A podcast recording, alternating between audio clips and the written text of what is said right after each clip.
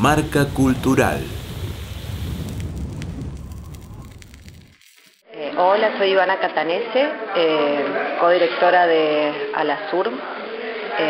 ahora en este momento con Alasur estamos trabajando en un proyecto de investigación eh, que se llama Arder Bárbaras, articulaciones entre las heroínas de Eurípides y perspectivas feministas.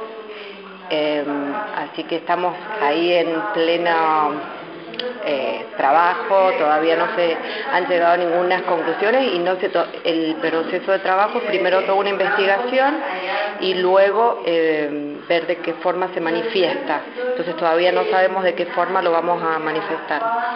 Y por otro lado estamos trabajando en un proyecto que es sobre la vida de Hildegard eh, Rodríguez Caballeira, que fue una chica eh, española que fue asesinada por su mamá cuando tenía 18 años, eh, porque el proyecto no le salió como ella quería.